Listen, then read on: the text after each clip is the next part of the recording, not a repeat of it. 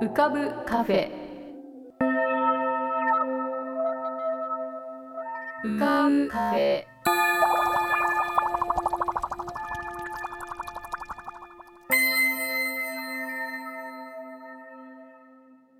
2022年7月1日。こんばんは。癒しのアートポッドキャスト浮かぶカフェシーズン7へようこそ。カフェ店主の幸代です。浮かぶカフェでは月みたいにぽっかり面影みたいにぼんやり飛行船みたいにゆったりアイデアみたいにパーッといろんなものが浮かぶことになっております。少し浮かぶこともかなり浮かぶこともございます。地上では不自由なあなたもここでは自由です。重いもの硬いものは入り口で脱ぎ捨てて軽くなってお過ごしください。今日も浮かび上手なお客様の素敵な声をお届けします。ではごゆっくりお過ごしください。黒テントカフェ。釜石弁のマスターうちゃじのぬか床。喫音集団小寺和平。夕方竹谷のところに電話があった。小学生の頃から喫音の癖に悩まされてきた竹谷にとって電話でのやり取りは最も苦手なものの一つであった。直接相手と会っての対話ならば少々と思っても人並みの要望や五尺八寸20巻余りの体育でもって相手が感ずるであろうともることの滑稽さ喫音者への侮蔑感をいくらかでも埋め合わせられると思うから電話での対話ほどには自己嫌悪やクソ辱感に苛まれなくてもよかった。どもると思ったら黙っていたらいいのだ。沈黙を通し聞き役に回ってさえおれば笑われなくて済むではないか。ところが電話となるとそれが聞かずただもう言葉発音だけで自己を表現しなければならない。竹谷にとってそれは貧縮されなくてもよい人並みの部分を隠し逆に誰もが隠蔽しようと日夜浮き身をやつしている秩父だけを見せて見合いしている娘のようなものであったその嫌な電話がかかってきたのだ。よどんだ川の向こうにある大工場から就業を告げるサイレンが物浮くなった。5時なのだ。こちらは町工場。だからあと1時間ぼつぼつ就業の段取りをそう思いながら沸騰した火星ソーダ液の入っている釜の中に原料を入れてしまおうと3トングレンを指導させていると女事務員が彼を呼びに来た。竹さん、電話よ。誰から？何の用だろう？という普通の人が浮かべるであろう想像と違ってまず彼の心をえぐったものは電話だ。ともる。笑われる。ダメだ。という想念であった。不意に秩父をつつかれた時の衝撃とその衝撃を紛らわせようとする喫音者特有の心理から竹谷は電話の発明家を低音で罵った。ベルベルか。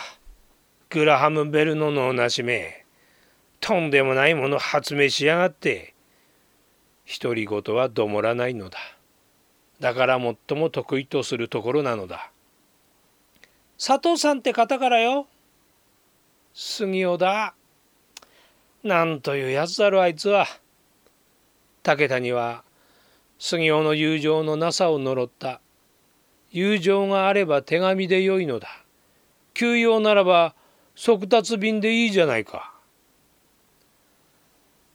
竹谷の働く電気分解用の釜場と事務所とは約20メートルほど離れていた。その距離を行く間に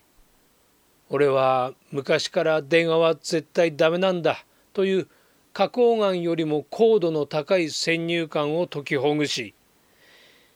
と思ったら2人の女事務員が忍び笑いするだろうという屈辱感も克服し呼吸も整えておかねばならなかった。せめてもう10メートルの距離があったら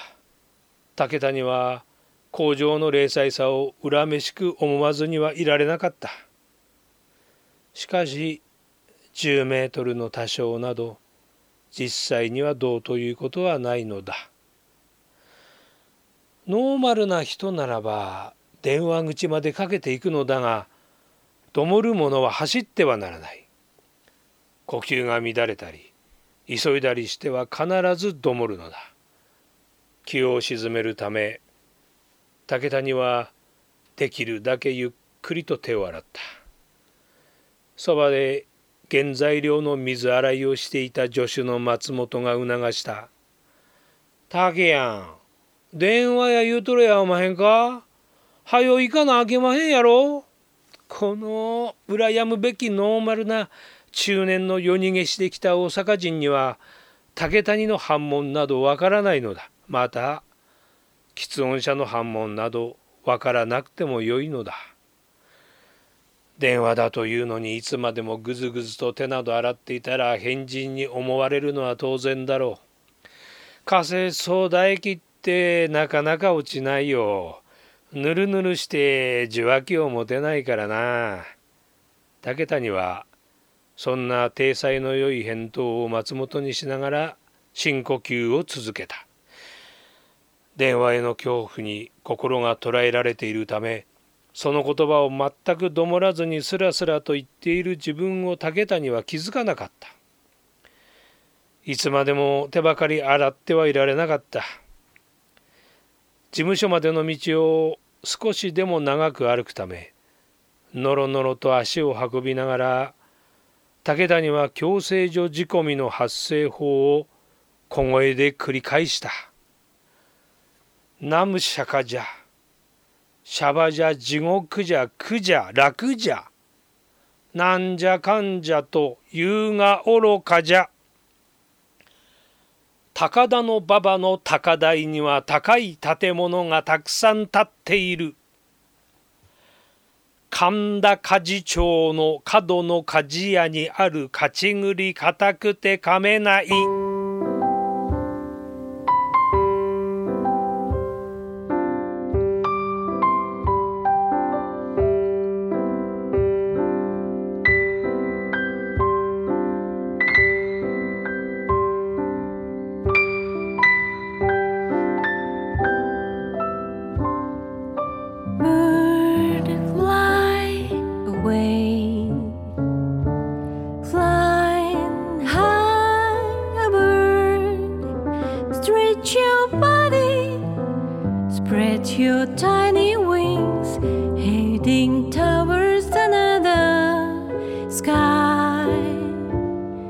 the light swinging low, a bird singing high on the shore. The cats make ocean. You will meet the now the light. It is said.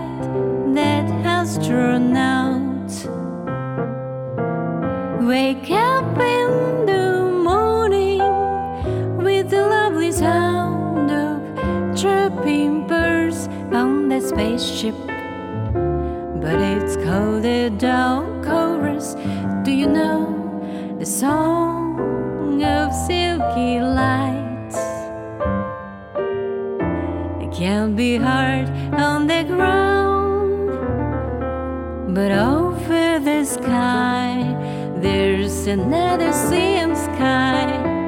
where your music is playing. Someday you will fly and find the light you've never seen on the shore, the cosmic ocean play among the noise.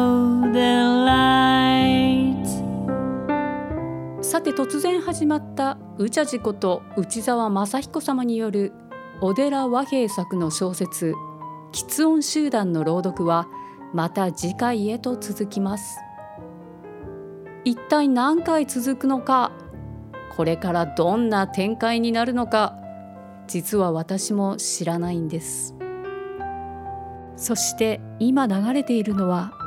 ジャズボーカリスト黒川和美様のアルバム「Birds of a Feather」から「ノーザンライツ」鳥とオーロラ。毎回宇茶寺さんの骨太の言葉を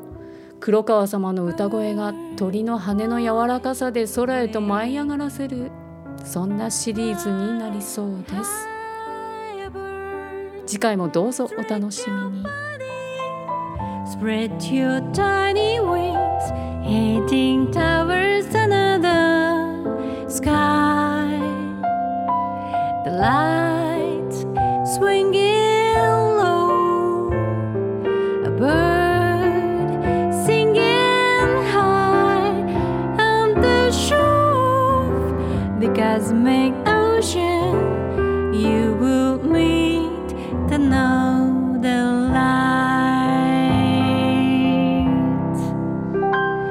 It said that astronauts wake up in the morning with the lovely sound of chirping birds on the spaceship. But it's called a down chorus. Do you know the song of silky light? Can be hard on the ground, but over the sky there is another sea and sky where your music is playing. Someday you will fly and find the light you've never seen on the shore of the cosmic ocean. Play among the northern lights, sing together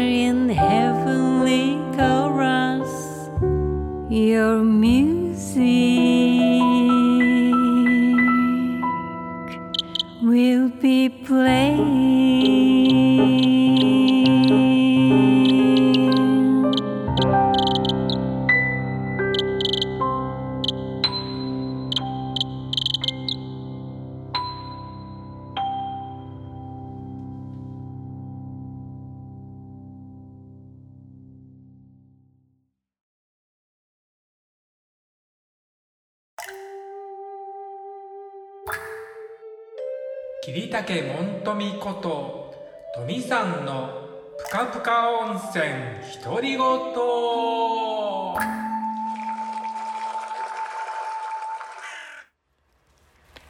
えー、皆さん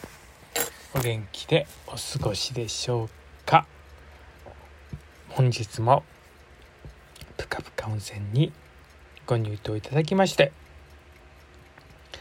誠におおきにありがとうございます。今は大阪の自宅でぷかぷかを録音しております。全国的に猛暑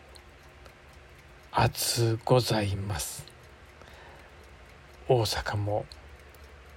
とても暑い。はい。ねえちょっと異常ですよね。うん。えー、そんな中ね、えー、久しぶりの、えー、休日を満喫しております。はい。今日はですね京都の京セラ美術館に行っ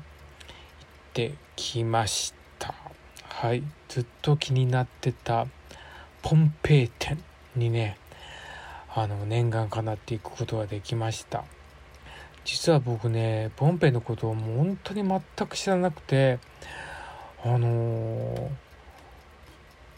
まあ NHK の特集の番組とか見てびっくりしたんですけどあの火山によってですね火砕流が火砕流で、まあ、町が飲み込まれてそのことによってもう本当にこう過去の遺跡というかね形が残っているというなんかねあの本当にそういうものの展覧会だったんですけどうーんあのどう言ったらいいのかな。それをちょっとこうねあのそういう悲しいことがあったから今現在その見ることができるってこと事実に関してはとても正直な正直に言うと複雑な思いなんですけど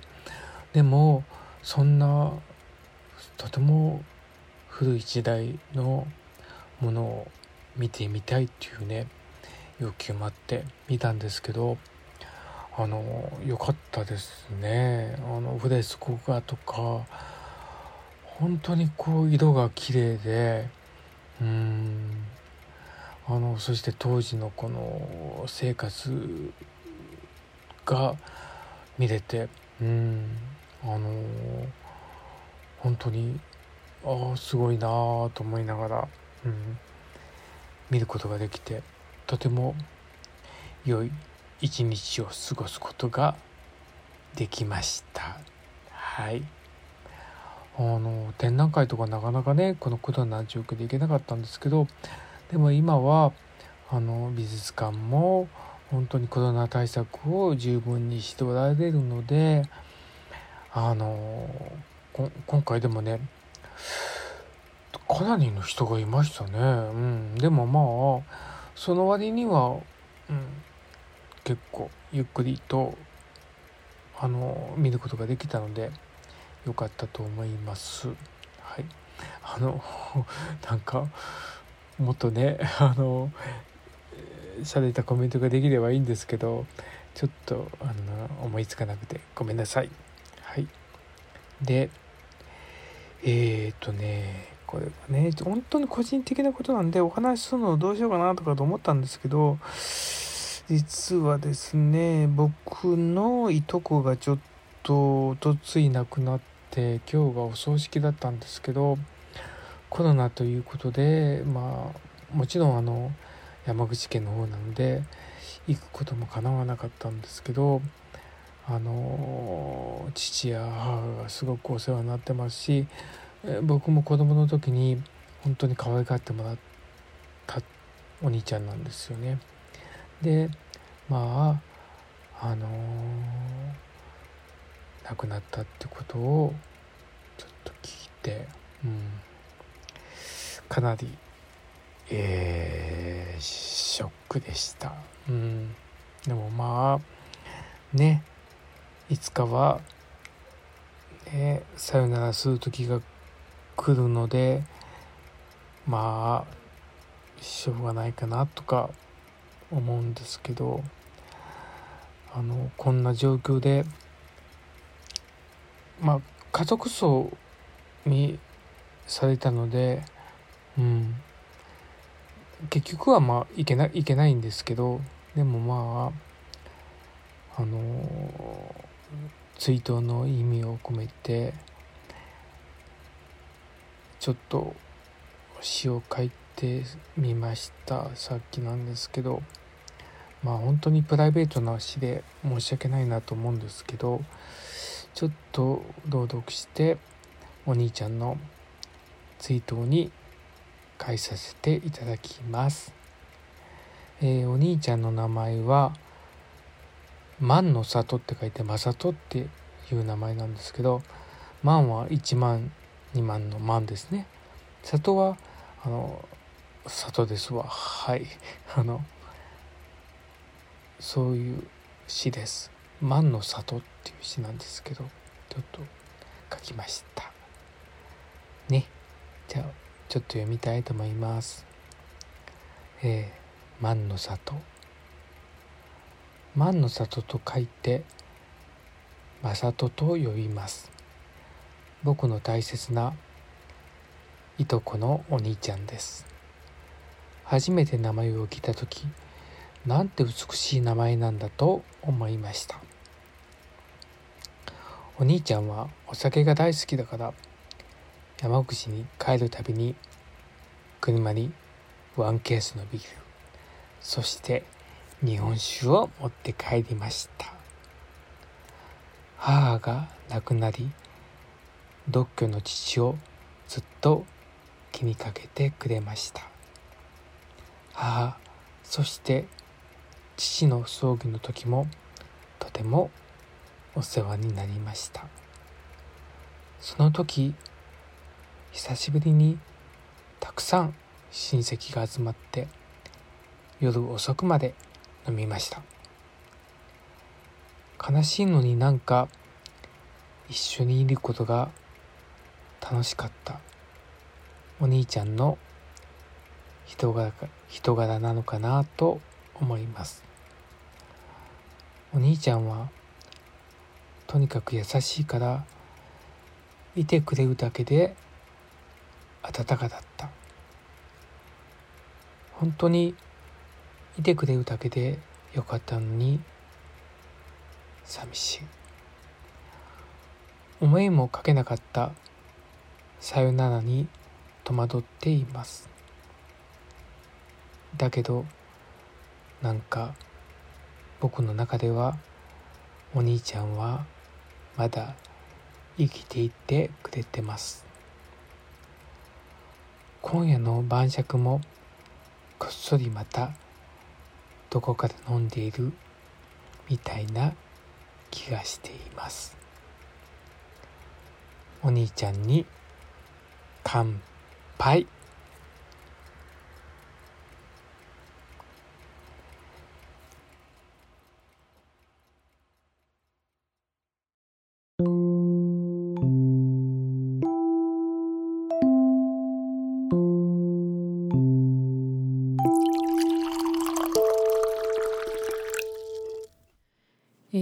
季節になると夏の庭に立つ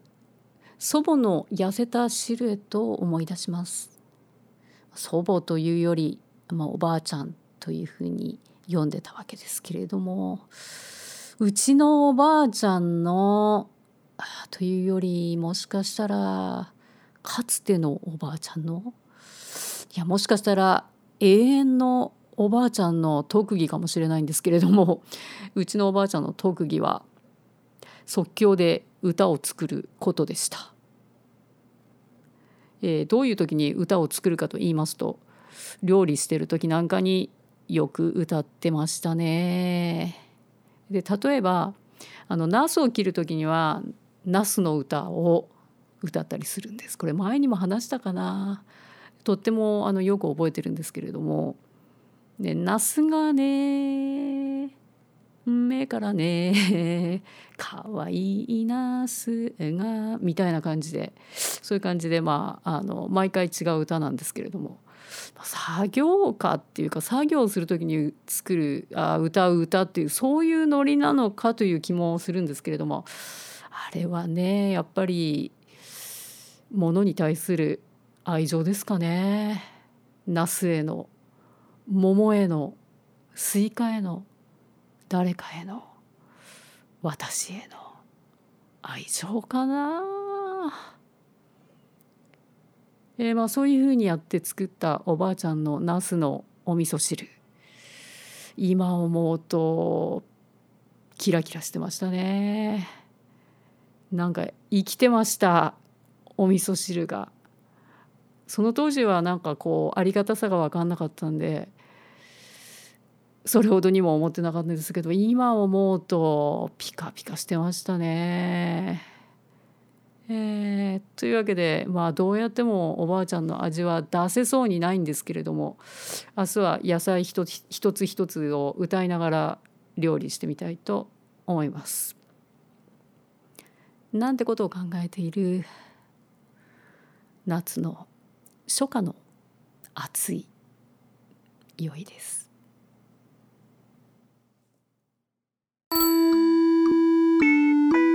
ムラムラこと村島正彦の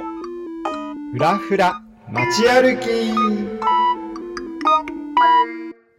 こんにちは、えー、村々のふらふら街歩き。えっ、ー、と前回はパリで、えー、置き引きにあったというお話をしたかと思います。えっ、とですねちょっと顛末について付け加えておきますとえっ、と MacBookPro を盗まれたとあのバックパックの中に入っててね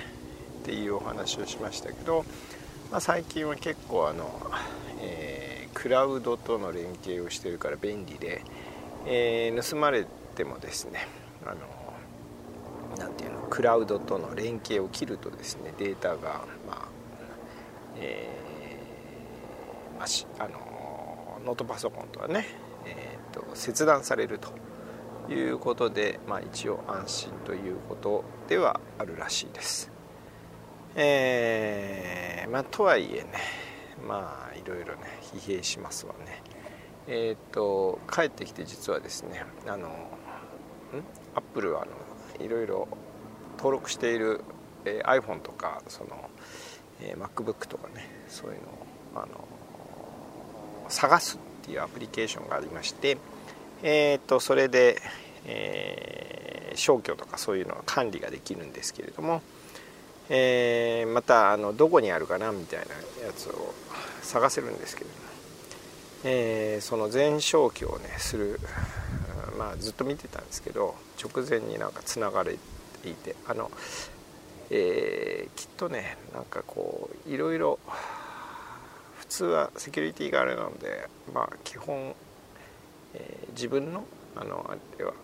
あの ID では入れないはずなんですけどもマシン自体に、まあ、あのシリアルとの連携で多分探せるっていうことになってきてなんとですね3日後ぐらいに東京からアクセスしたらあの、えー、チュニジアの山の奥や山の中の村にあるということが実は分かったという感じです。まあ速攻であのそこで、えー、全部消去みたいな感じで。えー、やりましたけれどもまあそういうわけであの行ったことも見たこともないチュニジアのですね、えー、町に、えー、MacBook は行ってしまったとまあそういうことのようでしたまあねどういうとこなんですかねチュニジアねはいあのまあそれはいいとしてえっ、と、え今日は、え6月30日、え6月最後の日なんですけども、えー、あうち的にはねうちの会社的には6月末で木が閉まるのでまあまあいろいろね、えー、経理とかいろいろな手続きがあるんですけどもまあそんなこんなでございます。はい。えー、そう。まあこの間はまあまあそのパリの話に関連して、えー街をふらふらする映画というのについてお話ししたんですけども、まあ、続けてねいろいろ思いつくところをこれからお話ししていこうかな映画についてね、えー、とは思っていたんですけれどもうんまあなんだろうな何について話そうかなって思っていたんですけどうんアッパス・キアルスタミというイランの映画監督がまあもう亡くなりましたけれどもいますあのこの人の映画もね結構こうふらふらと歩き回るまあ皆さん一番ご存知なのは「うん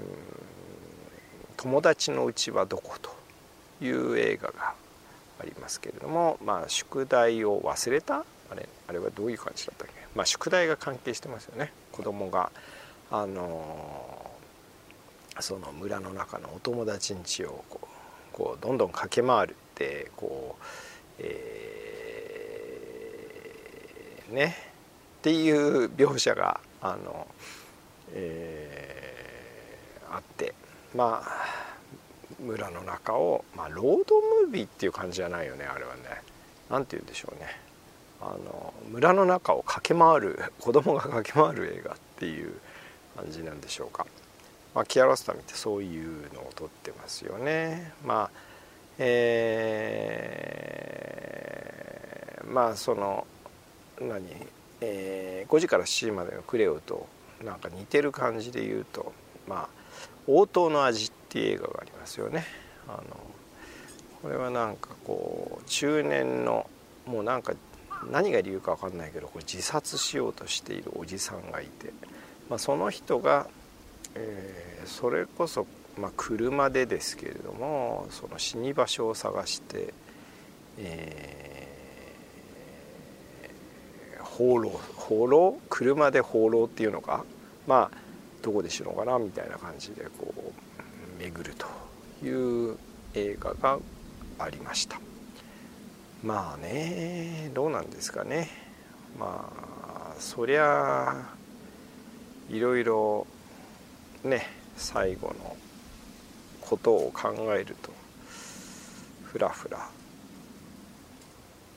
歩いちゃうのかな。まあそういう人の差がというもんなんでしょうか。まあまあそれはね死を意識した、まあ、クレオも同じようなことでまあまああの街を歩いていたと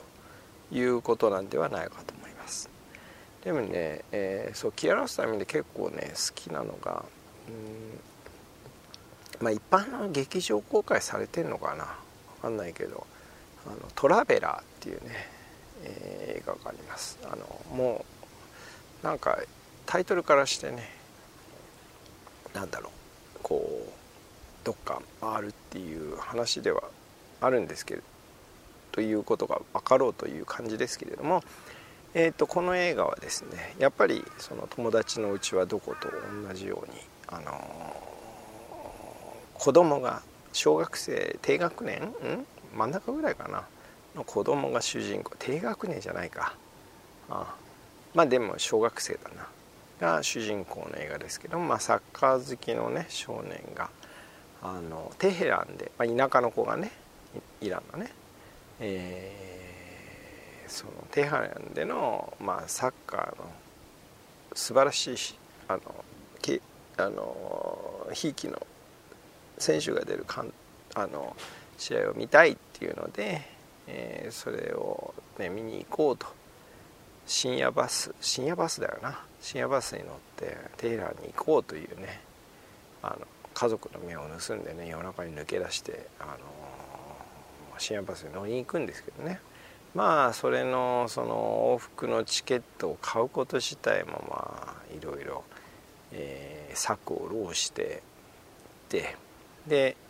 えー、でテヘランに着くんですけどね。でで全くね人の多い大都会村から出てイランの村から片田舎の村から出てきた少年がその人がものすごい多いイランあの首都イランの街中をこう放浪しながらですね。でその見たいサッカーの試合のチケットを実は手に入れてないんだけれどもそれをなんかダフ屋から苦労してなんか値段の交渉とかしてね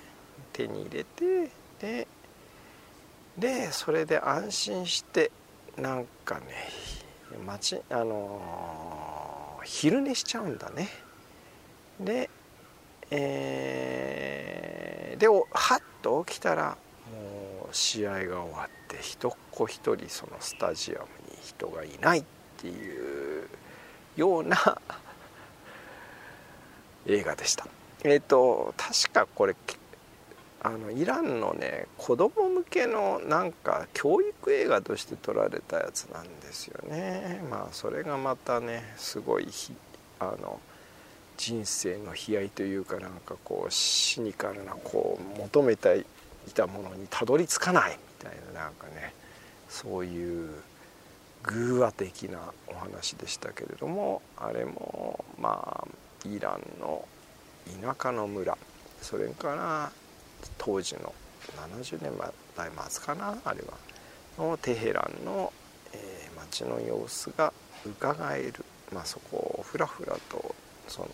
小学生がね、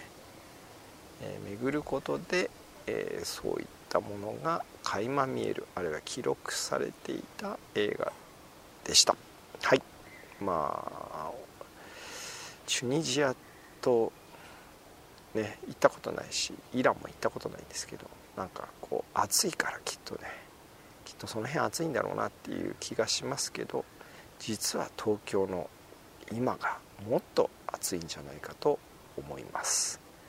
えー、6月中にね、えーと、梅雨明けるなんてね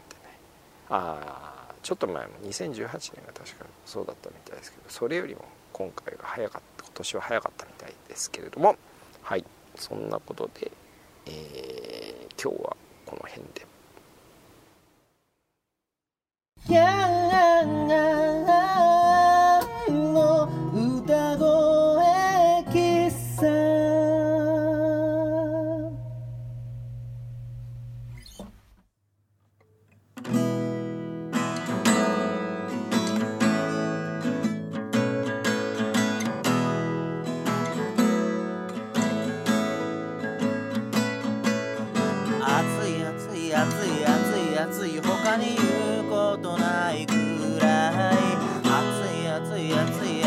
暑いけれど街はそ知らぬふり言っても仕方ないからみんなそうしているから規律気をつけれいな俺着席。何に向かって息を吸って吐いて吸って吐いてそれだけじゃないけれどそれだけじゃだけじゃない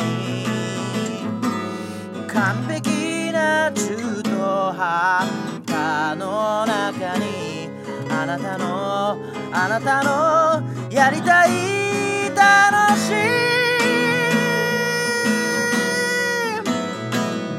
ほんの一点。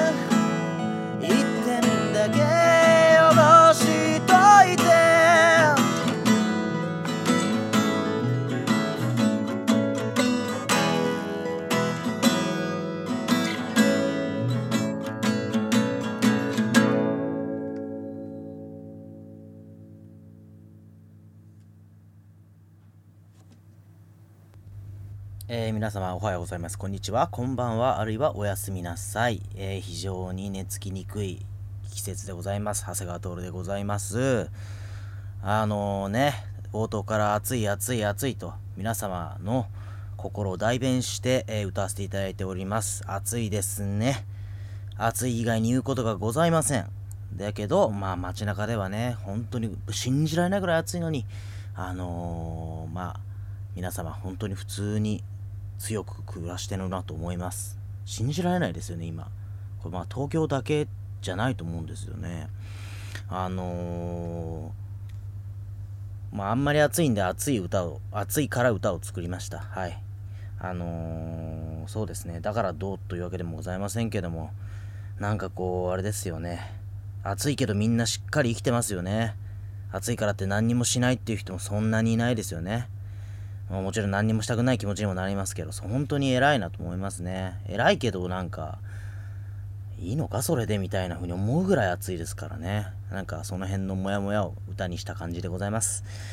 さてさて、えー、そうですね。あのー、僕のこの辺の近況で話してない島根の話がありますね。えっ、ー、と、そうですね。6月も終わりますけども、終わってますけども、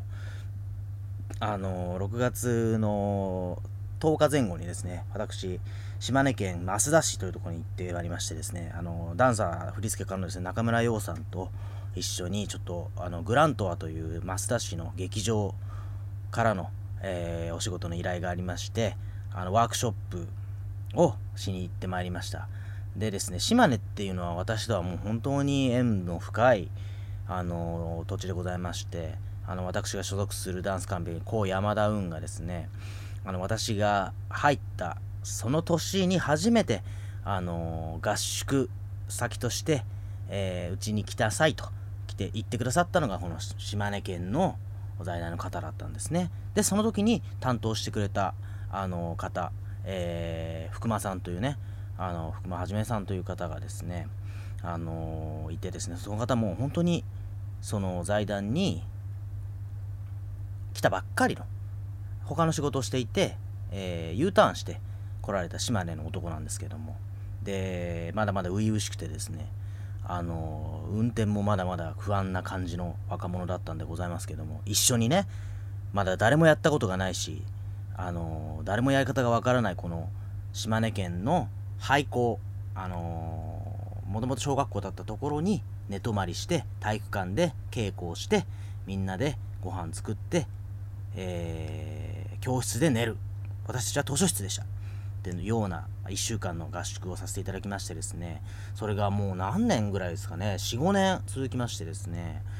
本当にあの初めはあの本当に何もわからない若者だった我々とはっちゃんあの福間さん福間はじめさんはっちゃんなんですけどもだんだんその福間さんもこうリーダーになっていき結婚し子供が生まれみたいなことをですね一緒にこう成長していった中なんでございます。その福間さんがですね今回そのグラントワにいらっしゃいましてこの僕と、えー、ようちゃん中村ようちゃんを呼んでくれたということでですねまた何て言いますかね昔の仕事の仲間にもう一度こう会えてもう一度一緒に仕事ができるってのは本当に嬉しいですよね。何ていうかこう嬉しいなと思いますね。何て言ったらいいか分かんないですけどこういい嬉しみがあるなと思いました。で、えー、私たちの事業としましてはですね、えー、っと、一つは、あの、一般の方向けの、あの、劇場主催のワークショップ、ダンスワークショップですね、をさせていただくということでですね、だったんですけども、もう一つちょっと、あの小学校の方でちょっとやってくださいっていう風に言ってくださる方がいらっしゃいまして、急遽、小学校へのワークショップも行ってまいりまして、あの、非常にね、何て言うんですか、山の方でですね、まあ、言ったらなんか、本当にだらっ広い田園風景と山という感じのに囲まれた本当に素晴らしい環境にある小学校で子どもたちも本当に素直でですね元気でですね何て言いますかねもう豊かなこう育ち方してるなーっていう感じですね。あの私たちのダンスにも本当にあの一瞬でこう積極的に取り組んでくれてですねもう素晴らしい踊りをみんな披露してくれました。その小学生の子たちがですねその金曜日にワークショップがあって日曜日にその一般向けのやつだったんですけどそこにもまた来てくれたりしてね本当に嬉しかったですね。でその一般向けのワークショップっていうのがですねその中村洋さんっていうのがもうすごいアイデアマンでしてあのもうその劇場の中でいろんな劇場が本当に素敵なんですよ。そのいろいろこう何ていうか映える場所がいっぱいあるんでそのグラントワの中で踊りを踊ってグラントワの歌で踊りを踊って、えー、それを映像に撮って映像作品作っちゃおうみたいなことになりましてでグラントワの歌っていうのを私が作ったわけですよ。それはなんとそのあれです。あのー、4月にも1回下見っていう名目で行かせていただいて島根に。その時に歌を作りまして。あの急遽もう一晩で作りまして、えー、ようちゃんにも詩を書いてもらいまして私も書きまして歌も作りましてっていうのをやったのをベースに、えー、振り付けをようちゃん考えてくれましてでその金曜小学校のワークショップ土曜日にその歌のレコーディングして日曜日にそのレコーディングした音源でみんなで踊りを踊るっていうのを撮りました。2時間で。これ分かる人には分かると思うんですけど映像を2時間で撮るって超やばいっす。なんなら、1時間フリーで、1時間撮影だったんで、よりやばい。時間がない。大忙しだったんですけども、参加者皆さん本当に積極的にやってくださいまして、楽しい、楽しい、素敵な、本当あの、雨とか曇り予報だったんですけど、それも晴れましてね、本当に素晴らしい撮影になったと思います。これがですね、出来上がるのがいつになるのかわかんないんですけども、もう間もなくできると思うんで、夏の間には皆様にご披露できるんじゃないかと思っておりますんで、ちょっとこれ期待しててください。非常に楽しい、非常に楽しい映像作品になっております。はい。というわけでございました。あのー、私、ワークショップ大好きでございます。あの、ダンスのワークショップも、太鼓のワークショップも、混ぜこぜのワークショップもさせていただきますので、ぜひお仕事ください。ね、よろしくお願いいたします。というわけでですね、私は絶賛、ついに7月になりましたので、えー、和太鼓プラスダンスユニット和田小林の初単独公演が7月の23、4にありますので、もう東京の方、関東近郊の方と言いません。あのー、なかなかスパークした作品になってきてると思いますので、えー、どこからも来ていただきたいと思います。あの、ここでしか見れないものをお届けします。ね。マジでここでしか見れないと思いますはいぜひぜひよろしくお願い申し上げますというわけでございましたとにかくお塩舐めてお水飲んでえー、元気に過ごしていってくださいね。マスクも必要ないというか必要ない。ね。そう。大丈夫。あでも TPO ですよ。きちんと。あのー、つけるっていうことだけが正義じゃないんですよ。あのー、もちろんつけるときはつける。外すときは外す。よろしくお願いします。ではまた次回お会いいたしましょう。長谷川徹でした。ヤンでした。ヤンさんへのリクエストは E メールアドレスうかぶカフェ at gmail.com ukabucafe at gmail.com または番組ホームページの投稿ボックスよりラジオネームを添えてヤンさんに歌ってほしい言葉や文その他さまざまなお題をお送りください。またご常連の皆様へのファンメール番組へのご感想ご意見リクエストなどもどしどしお送りください。それでは浮かぶカフェ。また次回のご来店をお待ちしております。